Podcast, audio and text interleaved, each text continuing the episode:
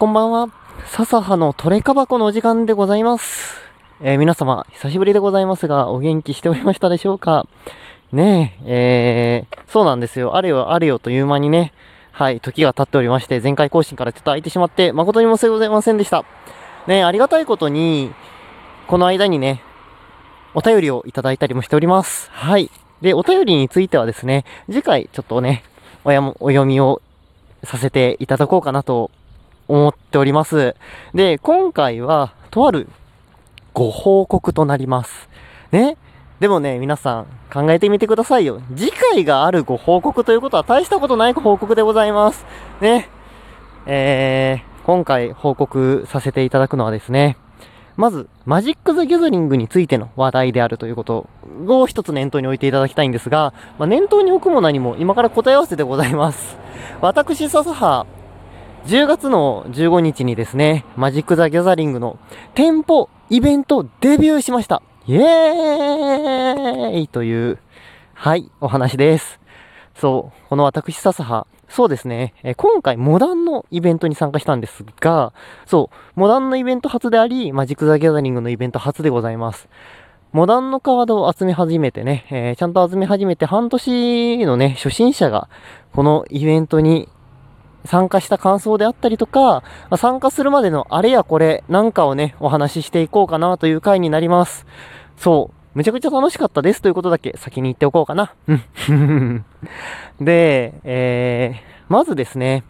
私が参加したのは、ハレルヤというね、お店、マジック・ザ・ギャザリング専門店。先日ですね、先月かな。名古屋に2店舗目のオーステンがオープンしたんですが、そちらのオーステンで開催されました、えーと、なんだったっけ？平日デイリーモダンの部というものに参加しました。で、まずね、ここに一つ目の初心者ポイントあります。僕、金曜日の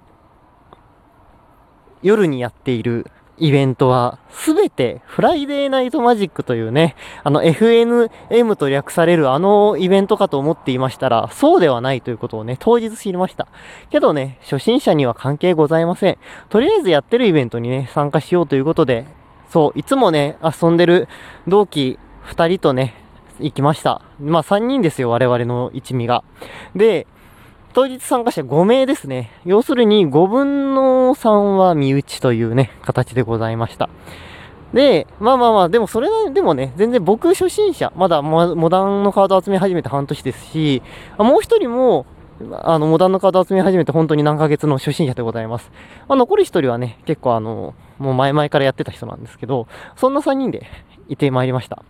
で、私の握っていったデッキはですね、グリクシスコントロールと呼ばれるデッキでございます。まあ、このデッキについてはね、ちょっと後でちゃんとお話をします。はい。で、まず1戦目ですよ。1戦目身内と当たりまして、まあ、勝ちましたと。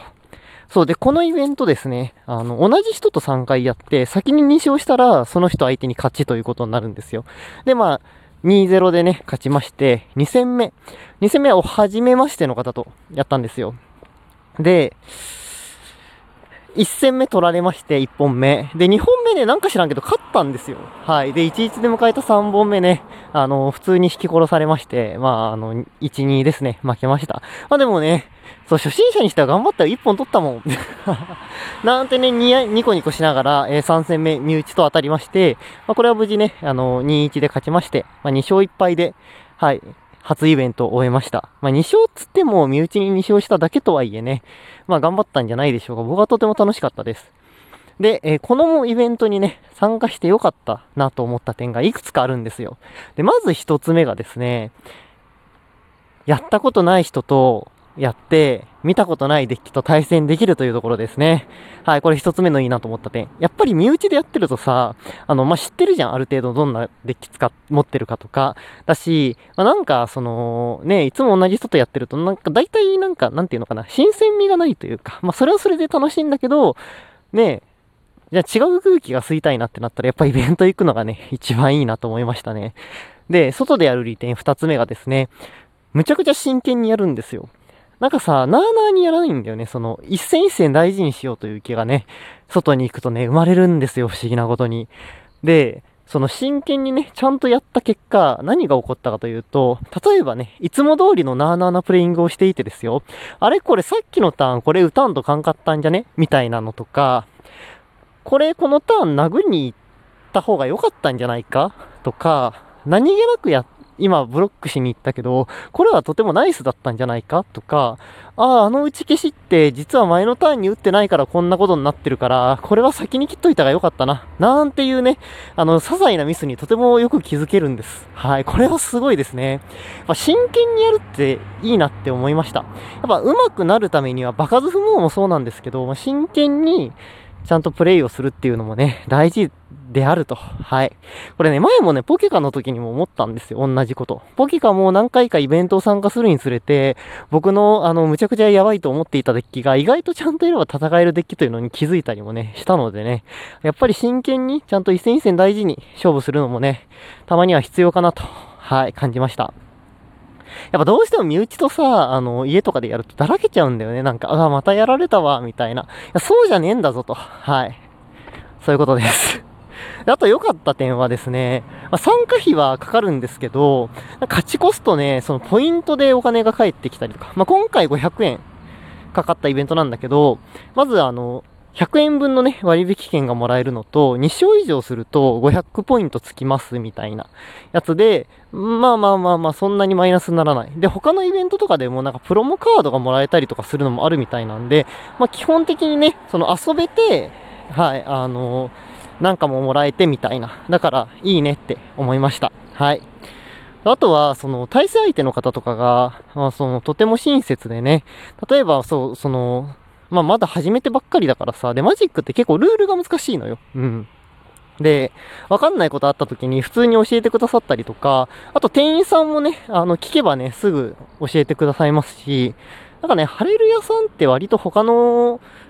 あの、カードショップよりも店員さんが結構、なんか丁寧というか、はい、そんな感じの方が多くてですね、はい、とてもあの、心強いんですけども、まあそういった点もね、よ、良さかなと。あとさ、その、明らかにハレル屋さんってさ、その初心者歓迎を割と歌ってるんですよ。なんていうのかな、他のカードショップよりも、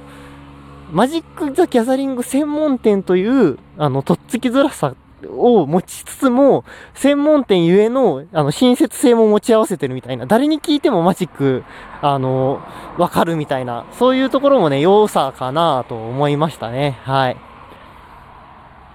で、えー、ま、なぜね、今回参加するに至ったかというと、まあ、もともと僕のさ、マジック・ザ・ギャザリングの目標の一つに、イベント参加したいっていうのがあったんですよ。はい。ただ、そうだね。あの、こんなに早くね、参加しようとは思ってなくて、僕別にまあコロナ落ち着いて、まあ来年くらいでいいかなと思ってたんです。なんですけど、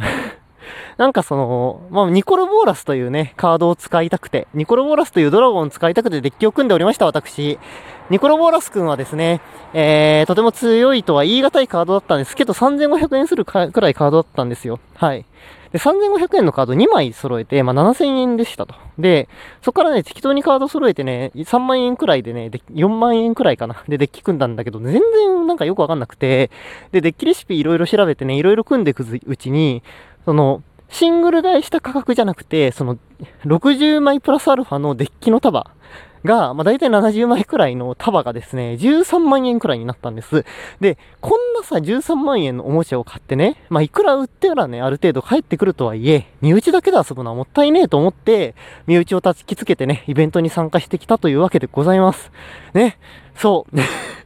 あ、もうデッキ持ち歩くの怖いのなんの。マジで。そのさ、だから初心者だからさ、カードの動かし方がよくあんまりね、理解しきれてないくせに、あの、こんなデッキを組んでしまったんですよ。でも僕なりにこれって考えがあって、ある程度さ、売ったらマジックのカードって返ってくるってのはあるんだよ。そう。あともう一つは、スタンダードと呼ばれる、まあ、2年、1年に一度か、使えるカードが変わる、古いカードがどんどん使えなくなっていくフォーマットじゃなくて、モダンというね、そのスタン落ちと呼ばれる、その、2年に一度の、1年に一度か、1年に一度の改定がないルールだから、まあ、長くね、遊べるだろうというところですね。と、あとね、やっぱ、その、ちゃんとしたデッキでやった方がね、あの、ゲームがわかる、ゲームが分かったりとか、プレイがね、の幅がね、ちゃんとあの、広がりやすいというのもあるのでね、まあ、ちゃんとしたデッキ、そして使いたいカードを使うのがやっぱりモチベーション一番保てますから、多少高でも使いたいカード使おうとね、そう、ポケモンカードいろいろ売ってお金作ったしと思って、そう、組んだら偉いことになって、これは元取り返せねばならぬということでね、そう言ってきたんだけど、むちゃくちゃ楽しかったです。結論から言うと。また行きたいなと思ってますね。まあ今回身内と行ったんだけど、まあ一人で行っても時間がある時だったら全然楽しめんじゃないかなと思いました。はい。そんな感じの、えー、初心者マジックイベントデビュー期でございました。で、まあ今さ、そのデッキ13万円分くらいありますと言ったじゃないですか。で、僕もう一つね、あの、組み掛けのデッキがあって、そっちもね、まあ何万円かかけてるんですよね。かかってるんですよね。で、僕の恐ろしい、そのお金の使い方の話になるんですけど、ハレルヤのポイントカード3月くらいに作ったんですよ。で、ハレルヤさんって、100円買い物すると1点つくんですよね。で、今、ポイントカードに、まあ、この前ね、その商品の500点もらったのも含めて、2500点貯まってるんですよ。そう、3月から10月の間に2000、だ2000点だね。2000点貯めましたと。まあ、500点はもらったやつだから。いくら使ってんだいと。しかもね、ハレルヤってパック買ってないんだよね。シングルカードとオリバだけなんだよね。そう。マジックに半年でいくら使ってんだいという恐ろしい話ですね。はい。まあいろいろね、カードを売ったり、ボーナスがなんか、えらい減ったりはしておりますが、まあそんな感じのマジック、マジック史をね、私は突き進んでおりますという報告でございました。というわけで、えー、また次回お会いしましょう。笹葉のトレカボコでした。バイバイ。